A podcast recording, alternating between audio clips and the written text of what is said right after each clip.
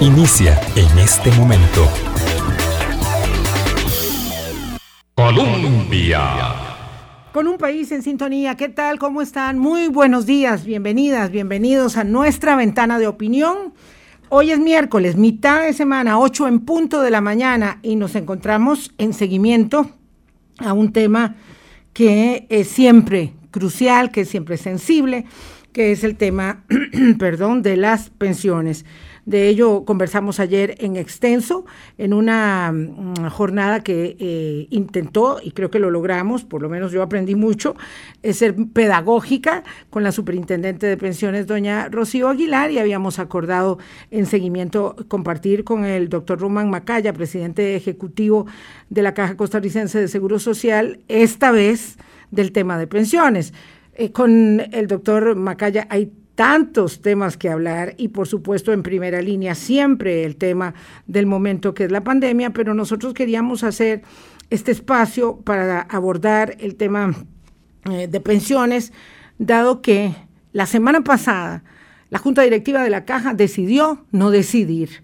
Y esa decisión, que ya venía postergada desde el mes de marzo y que se enmarca en un proceso de deliberación y socialización de las propuestas de mejora del régimen del IBM, el más importante del país, eh, había dado mm, todo un proceso, todo un largo tiempo de, digamos, socialización de las propuestas.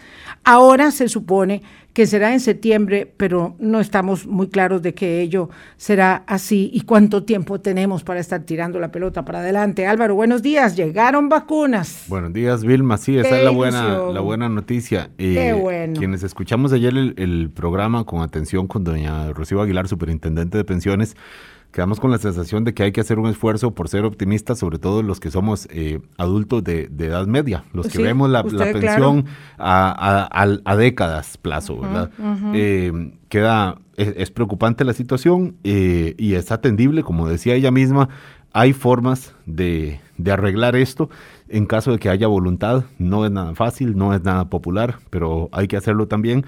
Y porque además es una protección. Ahora que usted habla de las vacunas, la protección que queremos hoy, hoy, ojalá ya mismo que nos llamaran, mm. llamaran esta misma mañana, es esta, es la vacuna contra COVID-19 y la protección que queremos para el futuro a mediano y largo plazo es una pensión eh, digna, una pensión decente, una pensión justa.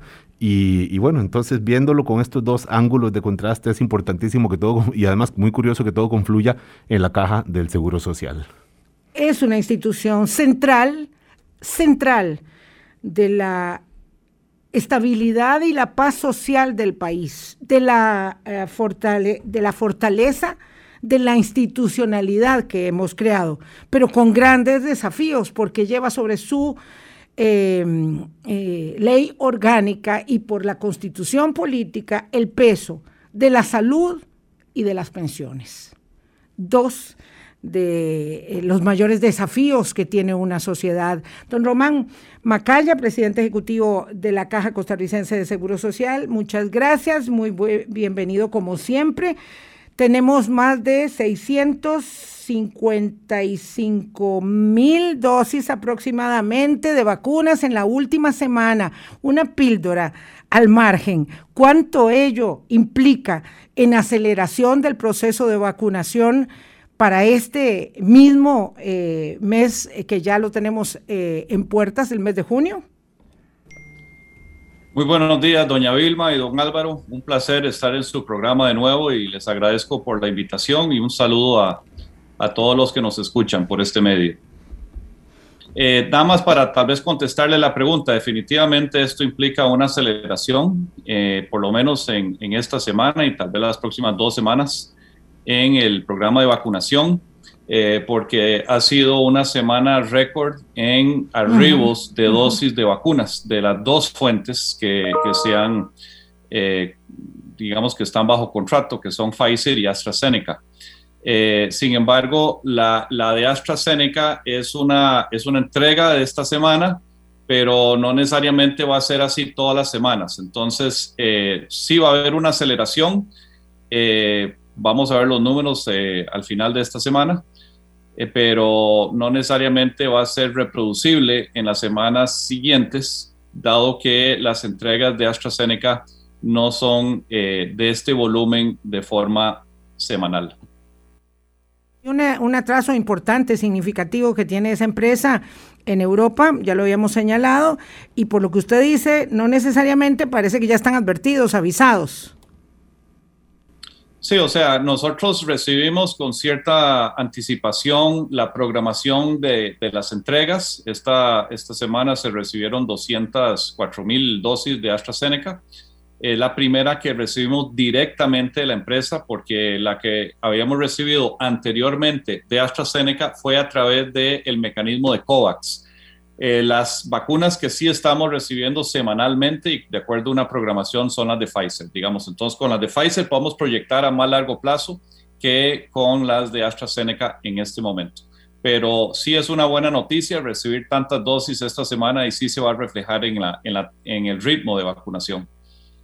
Muchas gracias, don Román. Vamos a ver, don Román, eh, el último informe actuarial de la Caja Costarricense, el propio del año 2019, establece un horizonte eh, de agotamiento del el régimen de invalidez, vejez y muerte para el 2037. Yo digo que eso suena mucho, pero cuando uno hace la simple resta y se da cuenta que quedan 16 años, realmente eh, asusta. Asusta pensar que en un periodo tan corto de tiempo, si no tomamos decisiones perentorias respecto a cómo evitar el sangrado que tiene el paciente, que es el sistema de pensiones más grande del país, podríamos llegar a encontrarnos realmente en, una encrucijada muy difícil. Y el que no hace lo menos no lograría lo más, que es tratar de mejorar sustancialmente el régimen eh, de pensiones eh, para que sea, siga siendo un régimen solidario y que intente ser un régimen universal. Así es, doña Vilma. Eh, cuando entró esta junta directiva durante este cuatrenio, una de las propuestas o de las metas fue, eh, bueno, actualizar un estudio actuarial y que fuera un estudio actuarial aceptada por todas las partes. Esa es la piedra angular para comenzar una discusión. No, no entrar en un, en un tire y encoge si los números son los correctos, porque entonces no avanzamos en, en el fondo. Ese estudio, eh, primero que nada, ese objetivo se logró, ¿verdad? El estudio se publicó, se ha socializado, se ha distribuido eh, y es un estudio ampliamente aceptado por todas las partes, desde la SUPEN a grupos sociales, este, empresariales, de todo tipo. Ese estudio tiene un horizonte de 100 años, o sea, ese estudio proyecta la pensión de costarricenses que todavía no han nacido. Entonces es un estudio con un horizonte de tiempo muy amplio, con lo cual se busca medir dos cosas. Una es cómo estamos en términos financieros de mediano o corto plazo, en términos de los tres puntos críticos, y ahora hablamos de eso, y cómo está el fondo en términos de solvencia actuarial. Eso es, cuánto implícitamente promete, eh, promete el, el, fondo o el sistema de pensiones versus sus ingresos, ¿verdad? Si hay un balance o no hay un balance. En términos de los puntos críticos son tres. ¿En qué momento se comienzan a usar los intereses del fondo de reserva? Es el primer punto crítico. El segundo es cuando se agota, digamos, ya con los intereses no es suficiente y hay que comenzar a usar el principal del fondo de reserva. Y el tercero es cuando se agota el fondo de reserva. esos tres puntos críticos. El primer punto, que es eh, cuando se usan los intereses, eso es una realidad desde el 2012. O sea, ese punto crítico se, se alcanzó hace, hace ya bastantes años pero como no se usan todos los intereses, se capitaliza lo que sobra y entonces la reserva sigue creciendo a pesar de que se están usando los intereses. El segundo punto crítico, eh, que es cuando ya hay que comenzar a utilizar la reserva, en ese estudio actuarial está proyectado para el 2030. Y de ahí en adelante se usa la reserva y se agota, como usted bien dice, doña Vilma, en el 2037 según la proyección. Y eso Para algunos podría sonar a mucho, pero 16 años pasan rápido.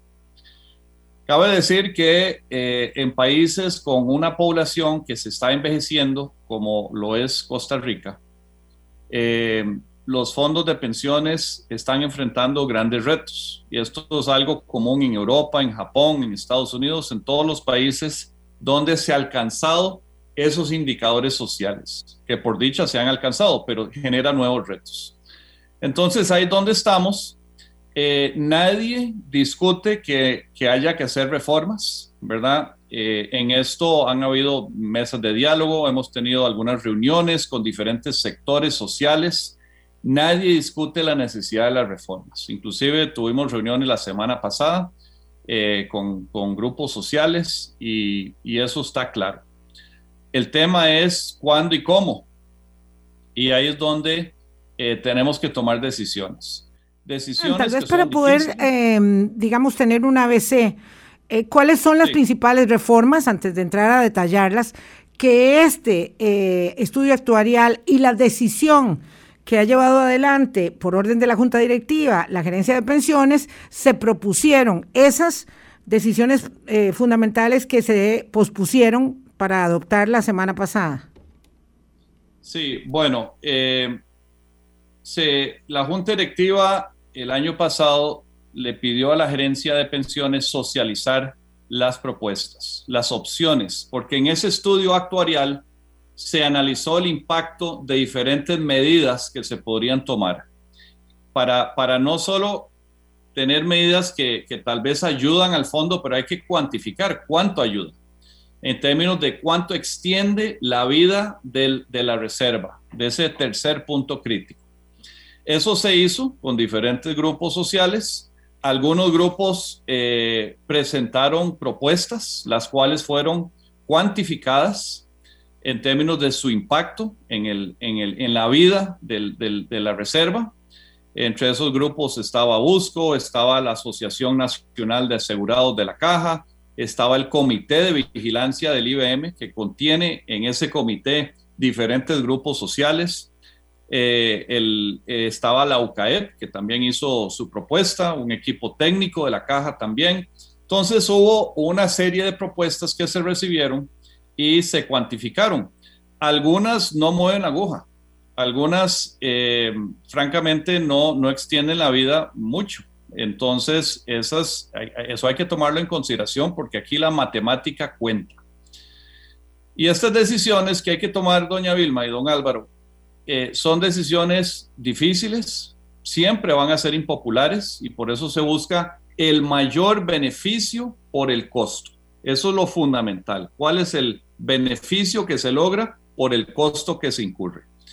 Lo más fácil sería patear la bola. Eso sería lo más fácil. Estamos a menos de un año de que esta junta directiva salga de la caja y podríamos patear la bola. Y eso sería lo más irresponsable está en, sobre la mesa, tomar una decisión. Eh, se han analizado propuestas recibidas, se han cuantificado todas y se ha cuantificado el impacto de lo que está proponiéndose en este momento y que estamos en este proceso de, de, comunicar de qué se tratan las reformas que se están valorando. Básicamente, eh, antes de entrar al punto, eh, hablemos un poco de historia. El IBM se crea. Este, perdón, es que mm, mm, nada más le dejo ahí pendiente el dedo en el reglón. ¿Cuáles son las decisiones de mayor beneficio por menor costo? Porque la historia nos puede llevar un ratillo. No, no, no, no. La historia es rápida. La historia es que el IBM se crea en 1947. En ese año, la edad mínima de jubilación para hombres y mujeres eran 65 años de edad no había pensión anticipada había que cumplir los 65 años para jubilarse.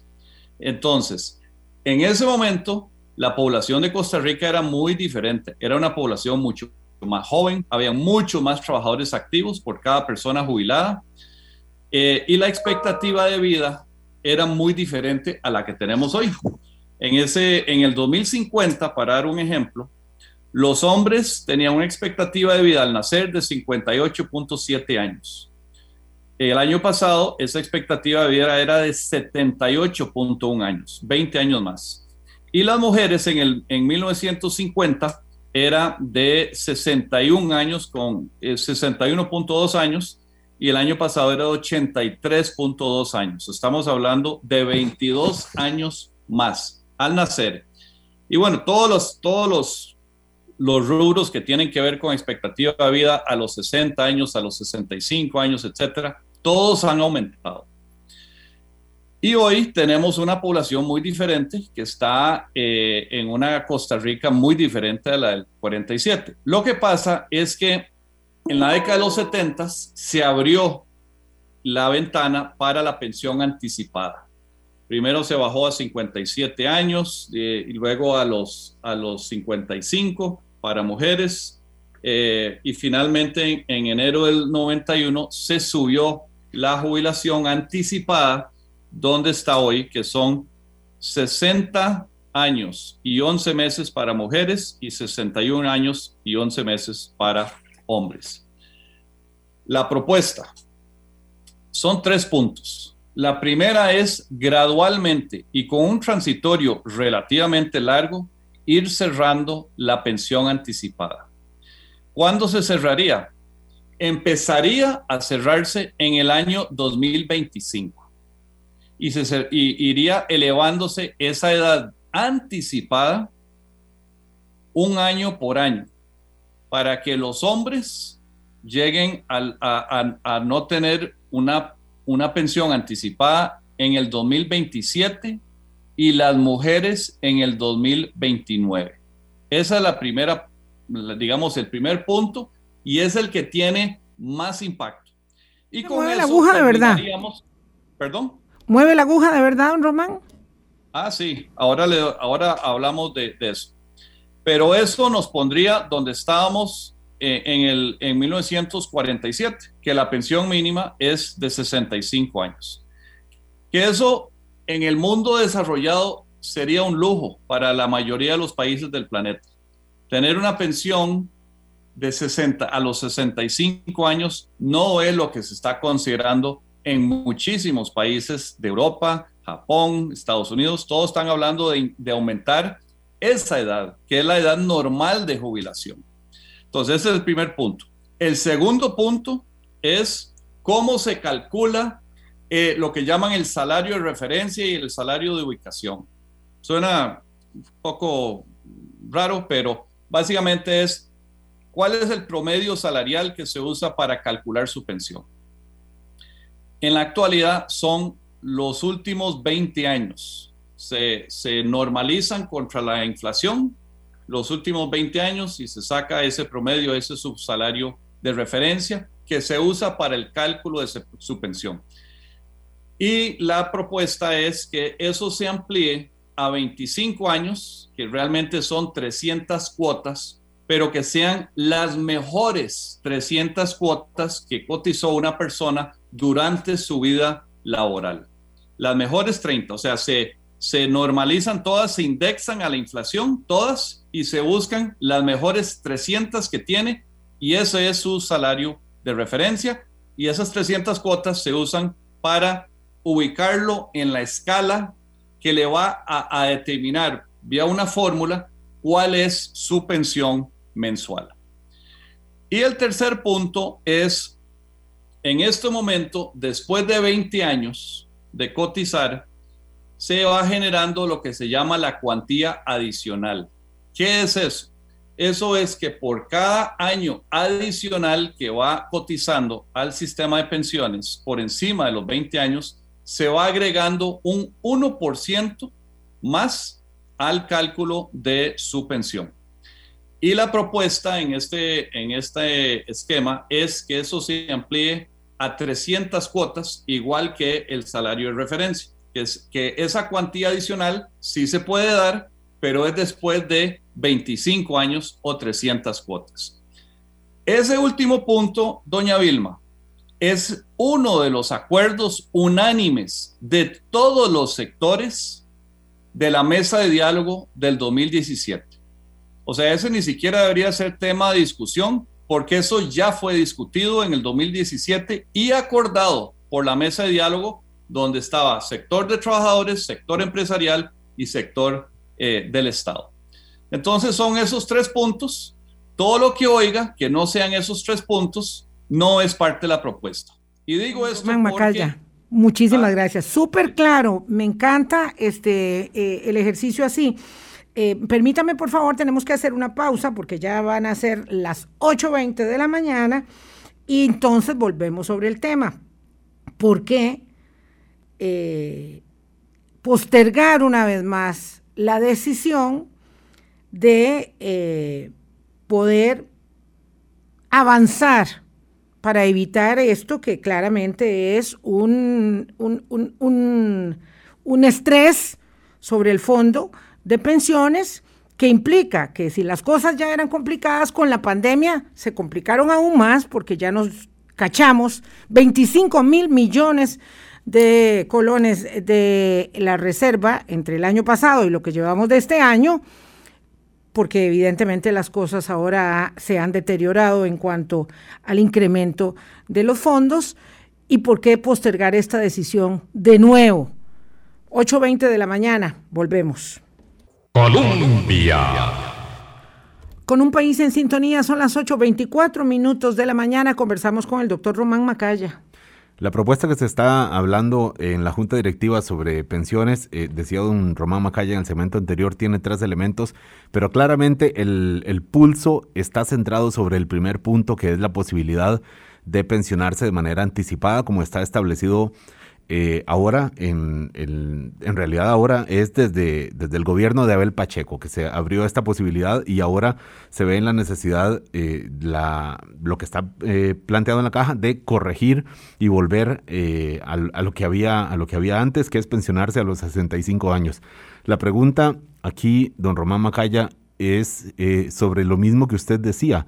No podemos patear la bola más, porque se ha hecho durante mucho tiempo ¿Y no es acaso esto lo que acaba de hacer al decir lo vamos a ver en septiembre, que además ya cuando esté un poco más caliente la, el proceso electoral y obviamente esto pues quizás altere la discusión, don Román, ¿por qué no hacerlo ya y por qué esperar a septiembre? Y como la alteró justamente la semana pasada ya, fue la política, don Román. Sí, bueno, primero quiero nada más eh, aclarar un punto, don Álvaro, que es no estamos volviendo a la edad normal de pensionarse a los 65 años, sino que eso ya existe hoy. Lo que estamos cerrando es la pensión anticipada que no existía en 1947, que es cuando se crea el IBM, en una Costa Rica muy diferente a la que tenemos hoy.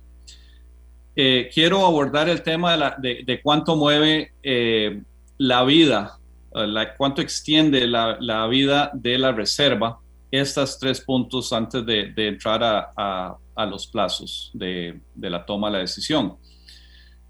Eh, con estos tres elementos, que todos son muy razonables dada la expectativa de vida de Costa Rica, la natalidad de Costa Rica, la naturaleza del trabajo y, y que estamos volviendo en términos de normativa de, edad de jubilación sin anticipo a las condiciones de 1947.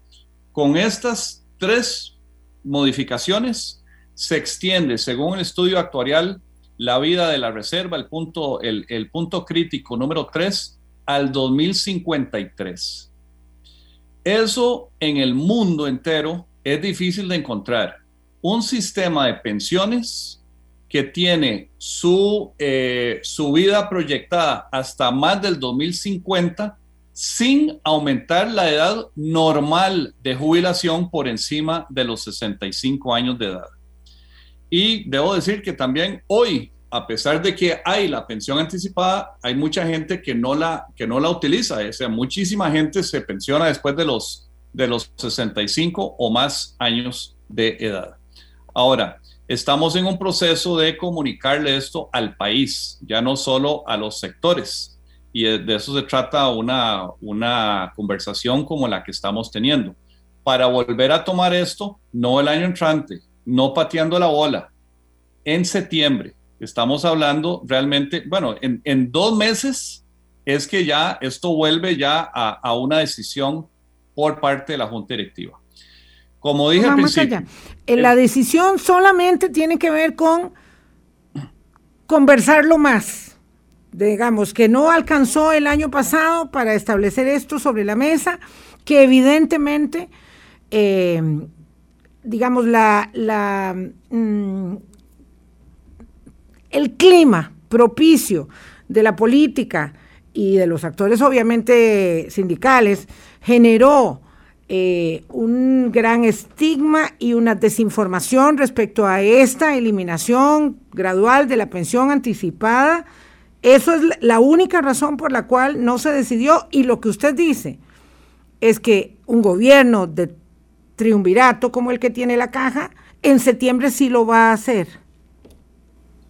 A ver, eh, la, la socialización que se hizo el año pasado, hacia finales de año, fue para eh, que los diferentes sectores de la vida social de Costa Rica, el sector empresarial o patronal, el sector de trabajadores y, Estado, conocieran las diferentes opciones y tuvieran la oportunidad también de presentar sus propuestas. Si tienen una mejor idea, que la presenten. Eso se recibió, se cuantificaron esas propuestas, eso es una cuantificación actuarial, o sea, hay que medir cuánto mueve la aguja cada propuesta porque hay cosas que suenan muy bonitas y que no extienden la vida del fondo ni siquiera un año. Entonces, eh, tenemos que ser muy disciplinados y responsables con las propuestas que se vayan a, a llevar adelante. Entonces, en base a todo ese ejercicio, se llega a aterrizar en estos tres puntos de la propuesta. Y eso es lo que estamos comunicando en este momento. Eran elementos que ya se habían socializado, pero en su conjunto había que juntarlas y además eh, recibir la retroalimentación de, eh, de los sectores con sus propuestas. Hubo una oportunidad para hacer propuestas. Entonces ahora estamos en esta etapa de, de, de, digamos, de informarle al país de qué se trata y sobre todo de qué no se trata la reforma. Porque se han dicho muchas cosas. Se ha dicho que, que la gente va a tener que pensionarse después de los 65 años de edad, que se le está este, aumentando las, la, la contribución, bueno, de toda clase de cosas se han dicho. Y por eso es importante resaltar los tres puntos y en eso consiste la reforma. Esos tres puntos es lo que nos lleva más allá del 2050 según el estudio actuarial.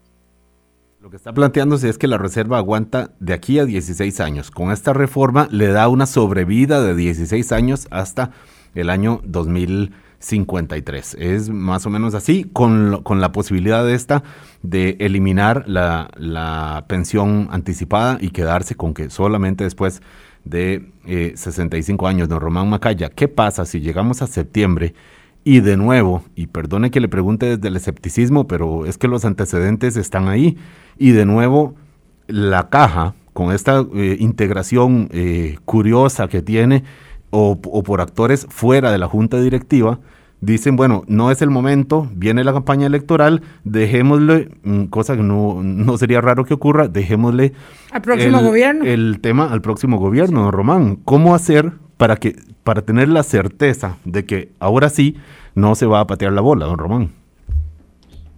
Bueno, la, la, la idea en, en este momento es educar, es comunicar, es explicar de qué se trata, para que haya por lo menos conciencia de qué se trata y qué no se trata. Estas no son decisiones fáciles, no son populares, no estamos ahí para ser populares, eh, estamos ahí para ser responsables, responsables con la pensión de todos los costarricenses.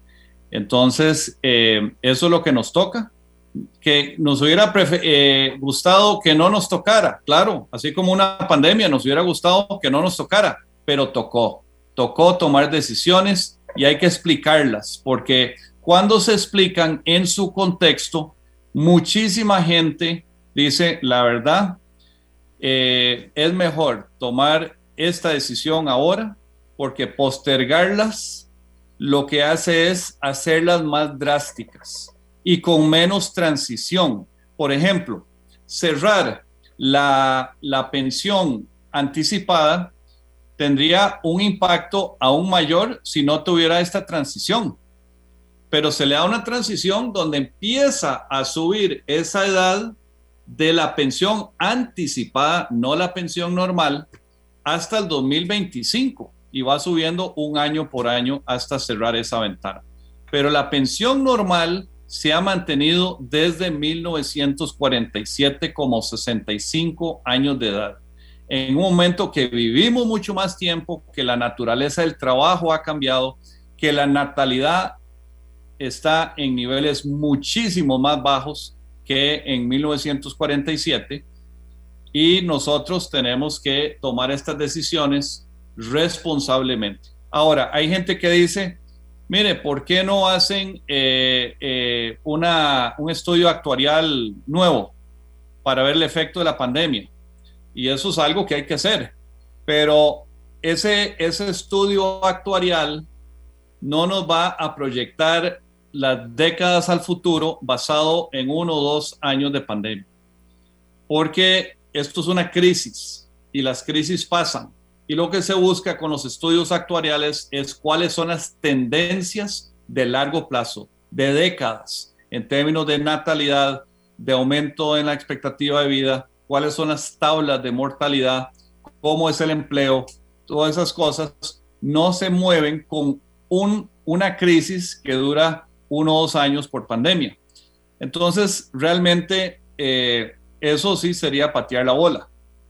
Lo que estamos haciendo ahora es educando, es explicando, es socializando con el país de qué se trata y de nuevo de qué no se trata y por qué eh, es necesario. Don Román, lo que usted señala, ¿verdad? Porque cuando hablamos de natalidad, muchas personas dicen de, qué estamos hablando.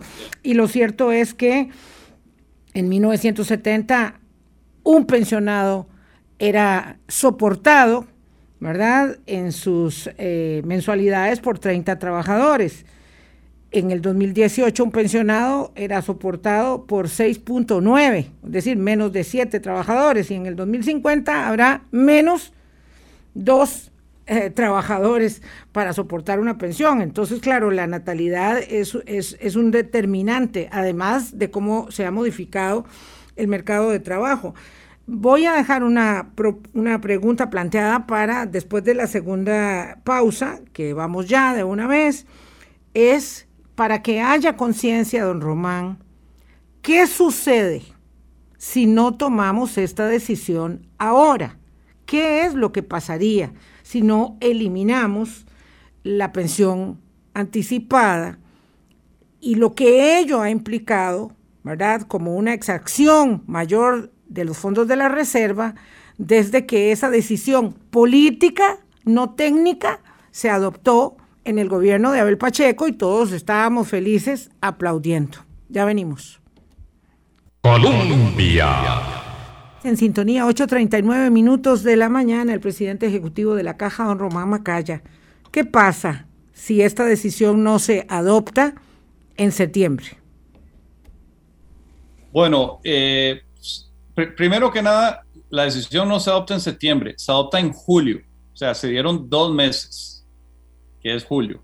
Entonces no es que estamos pateando la bola, estamos comunicando, estamos usando estos espacios para explicar. Ahora, ¿qué pasaría? me quedé corta ahí. No va a ser en septiembre. No, va a ser en julio, doña Vilma. En julio, en dos meses. Muchas gracias. Estoy, eh, está haciendo una corrección muy que es determinante. No sé por qué teníamos entendido que era en septiembre. Sí, este, la decisión eh, que, que ya sabemos que son decisiones difíciles, pero responsables. Si no se toma y se patea la bola y simplemente no se hacen las reformas, que curiosamente todo mundo coincide en que hay que hacer reformas. Pero cuando aterrizamos en aquí está la propuesta muy concreta, tres puntos muy medibles, muy fáciles de explicar y eh, muy razonables en el contexto en el que estamos. Eh, lo que pasaría es que nos iremos, iremos acercando cada vez más a los puntos críticos Y ya cuando está el agua al cuello, las reformas serán mucho más drásticas. Y, esas, este, esas son decisiones que, que no se pueden postergar. Por eso, entre más temprano se toman, menos drásticas tienen que ser porque hay transiciones, porque se usan las tendencias de una forma más beneficiosa que un cambio abrupto a última hora. Eh, esto que habla usted, usted siente que lo dice también, eh, que representa el sentimiento de urgencia o el sentido de urgencia que tienen otros sectores representados dentro de la junta directiva de la Caja del Seguro Social, porque parece que usted está como poniendo las manos en el fuego por el sentido de urgencia que ellos tienen también, cuando en realidad eh, son nueve miembros y, aquí lo que escuchamos es una voz, la suya, don Román. Recordemos que son tres de gobierno, tres del sector de los trabajadores y tres del sector empresarial. Y el problema lo tenemos con el sector sindical. Bueno, de nuevo hay que explicar de qué se trata la reforma, de qué no se trata y las propuestas que se han recibido de diferentes partes no tienen el beneficio de extender la vida de la reserva como lo tiene este, esta propuesta de los tres puntos, de los cuales doña Vilma y don Álvaro, y reitero esto, de esas tres propuestas, una de ellas es algo ya acordado de forma unánime por todas las partes, incluyendo el sector sindical, en la mesa de diálogo del el 2017. Entonces, realmente lo que hay nuevo son las otras dos. Esa otra ya está acordada. Y no, y no hay nada que genere el beneficio de cerrar la pensión anticipada sin tocar la edad de jubilación normal que ha existido desde 1947. Si uno se va a Europa, otros países ya están hablando no solo de subir la edad de jubilación, sino de indexarla a la expectativa de vida. Y eso es que a como va aumentando nuestra expectativa de vida, se vaya aumentando la edad de pensión. Eso no está en nuestra propuesta. La, la pensión normal o la, la, edad normal de jubilación se mantiene en 65 años. Don Román. Lo cual es un lujo en el mundo de hoy, en países con una población que se envejece como la que tenemos en Costa Rica. Román, es de nuevo la pregunta, este sentido de urgencia y esta claridad que usted dice que se basa en, estos datos, ¿la tienen también el resto de la junta directiva y de los sectores, digamos, ahí representados, don Román, de nuevo? Bueno, eh, yo creo que, eso lo tiene que responder cada, cada parte, yo no puedo responder por todos. Lo que sí puedo decir es que la junta directiva tomó este acuerdo de comunicar de qué se trata la propuesta. En eso estamos y que esto regresará a una decisión en el corto plazo. Em, hay preguntas muchas. Eh, por ejemplo, se usan los dineros del fondo de pensiones, yo creo que esto es muy importante, para otros fines digo para comprar mascarillas, digo para comprar insumos en la caja, digo para pagar salarios. Esta es una pregunta que las personas con mucha preocupación hacen, dado que tanto salud como pensiones se encuentran, digamos, bajo la responsabilidad de la misma institución. Una respuesta corta, por favor. Sí, eso definitivamente no sucede. Eh, todo lo que es insumos, todo lo que tiene que ver con salud no lo asume pensiones, lo asume el seguro de enfermedad y maternidad que también es de la caja, pero hay responsabilidades y divisiones clarísimas en los presupuestos de cada lado. No se pueden usar dinero de pensiones para eh, temas de, de, salud que le corresponden al seguro de enfermedad y maternidad. Evidentemente, otros em, correctivos que se requieren más allá de estas decisiones que se van a tomar, esperemos, en julio, eh, pasan por adscribir más eh, personas al régimen de invalidez, vejez y muerte. Está en puertas la solución para el tema de los trabajadores informales. Don Román, esa podría ser una determinación que esta junta directiva también adopte y el reglamento de trabajadores eh, independientes que ha generado tanta, tanta eh, discusión y debate. Sí, eso, eso se está trabajando, se está en discusión activa, inclusive anoche que tuvimos una sesión extraordinaria, estuvimos discutiendo este tema, es algo que queremos mover. Esos son elementos que ayudan al flujo de caja, no ayudan en la solvencia actuarial. ¿Y cuál es la diferencia? Usted puede tener suficiente flujo de caja para eh, atrasar o postergar esos puntos críticos. Pero la solvencia actuarial en el muy largo plazo es más un balance de ingresos y egresos. Es, estamos como sistema de pensión prometiendo más de lo que se proyecta de ingresos al sistema de pensiones y eso es algo que, que, que está sucediendo. Entonces, cuando, cuando entran más trabajadores, que eso es lo que se busca, eso es lo que quiere la Junta Directiva, es una sociedad mucho más formalizada en el mercado laboral. Eso ayuda en los aspectos de corto plazo, pero el número de personas que están cotizando no, no resuelve el tema de la solvencia actuarial de largo plazo si, hay, si se está prometiendo más de lo que se proyecta recaudar de esas mismas personas. Sí, definitivamente esto es, un tema muy complicado para las personas porque cuando se habla de que se recibe más de lo que se cotiza o, del dinero para el que se cotizó, las personas eh, inmediatamente piensan en las pensiones de lujo en otras pensiones, que están en otros regímenes, eh, doctor Macaya, y que no forman parte de, eh, del IBM. Pero también es claro decir que en el IBM muchas personas reciben más dinero que el que te cotizaron, empezando por el hecho de que hay una pensión mínima. Sí, yo quiero aclarar que en, que en el IBM no hay pensiones de lujo. O sea, eh, hay topes de pensión de acuerdo a la fórmula, de acuerdo a cuántos años cotizó, hay, hay todo este esquema para calcular la pensión, pero llega a un tope. Ese tope son 1.6 millones de colones por mes, más o menos.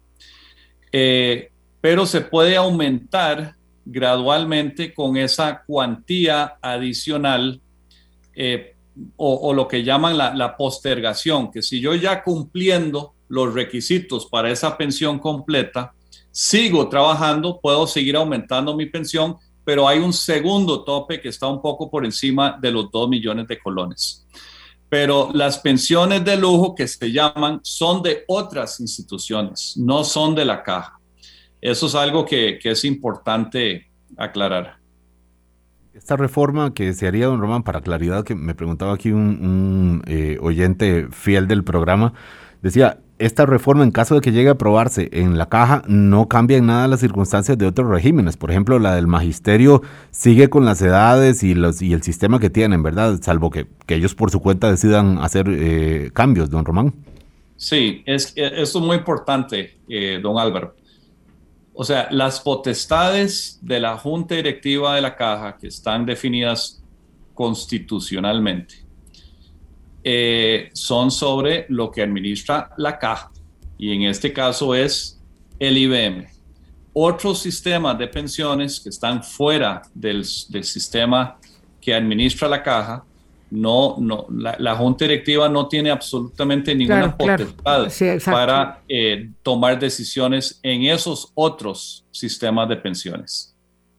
Una respuestita corta para que don Carlos Araya no se quede con este sin sabor. Dice que, ¿qué pasa con los millones de colones que sacó la gerencia de pensiones para vivienda en momentos tan críticos como estos?